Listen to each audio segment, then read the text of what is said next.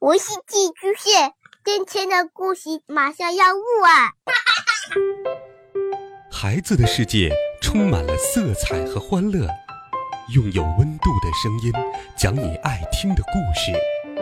白羊叔叔和大明的晚安故事。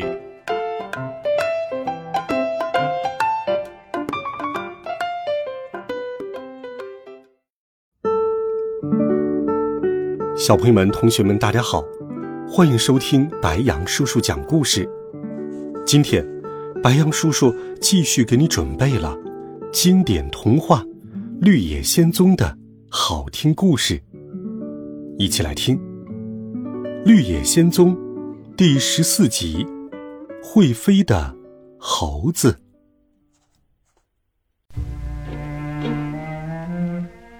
当初冒险小队。是被飞猴抓到城堡的，现在要离开这里可真够难的。因为黄色城堡与绿宝石城之间根本就没有路，全是大片大片的雏菊地。于是，大家只能朝着太阳升起的方向走。但是，太阳在正上空的时候就分不清方向了。大家继续走着。天黑了，就在雏菊地中过夜。第二天一大早，云彩就把太阳遮住了，大家还是继续往前走。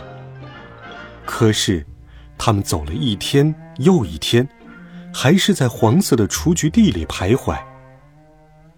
不如，我们问问田鼠女王吧，也许田鼠们认识路。多罗西说：“对呀。”差点把田鼠忘了。稻草人说：“多罗西拿起脖子上的小哨子吹了起来。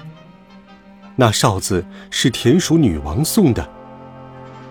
果然，一阵细碎的脚步声传来，田鼠女王带着一群田鼠来了。她问道：‘怎么了，我的朋友们？’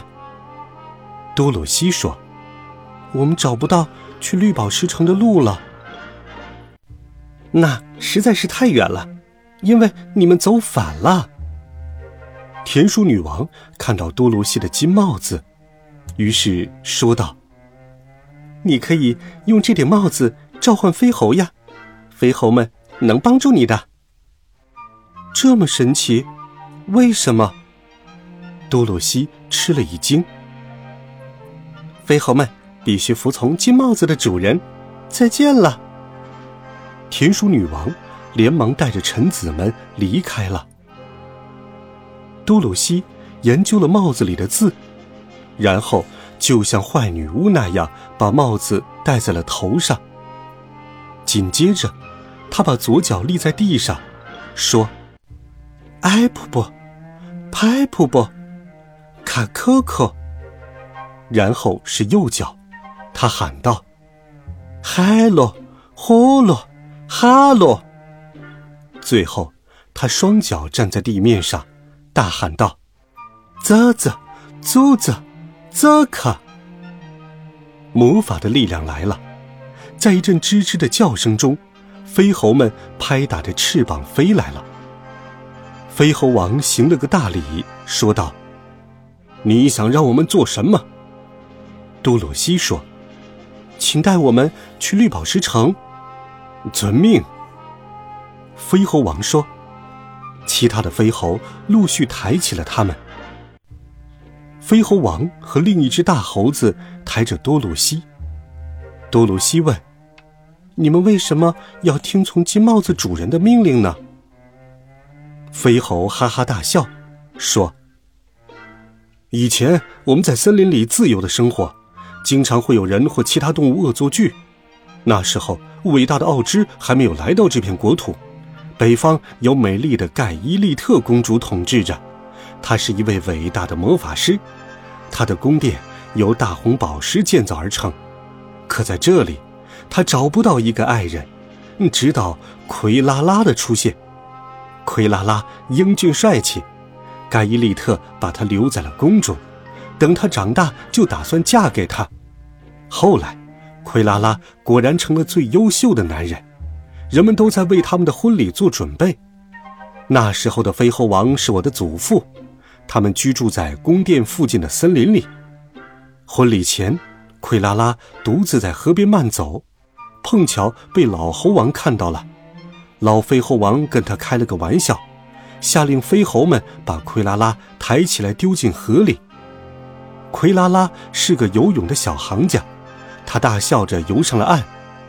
可是，盖伊利特来了，他看到奎拉拉漂亮的衣服全弄脏了，非常生气。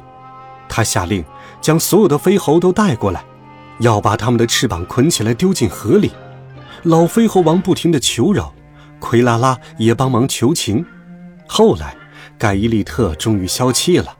但是他要求所有的飞猴都要服从金帽子主人的三次命令。老飞猴王当然答应了，于是从此金帽子的主人就可以使唤我们三次。当时那些飞猴怎样了？多鲁西问。第一次使用金帽子的人是奎拉拉，他怕飞猴们再惹盖伊利特生气，于是婚礼之后就让我们躲在一个地方。不要再让盖伊利特看到我们，飞猴们照做了。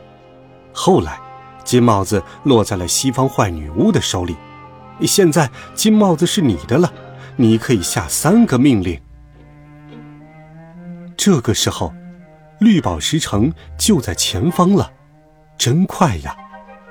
飞猴们把小伙伴们放在城门前，飞猴王和多罗西告别，带着飞猴们离开了。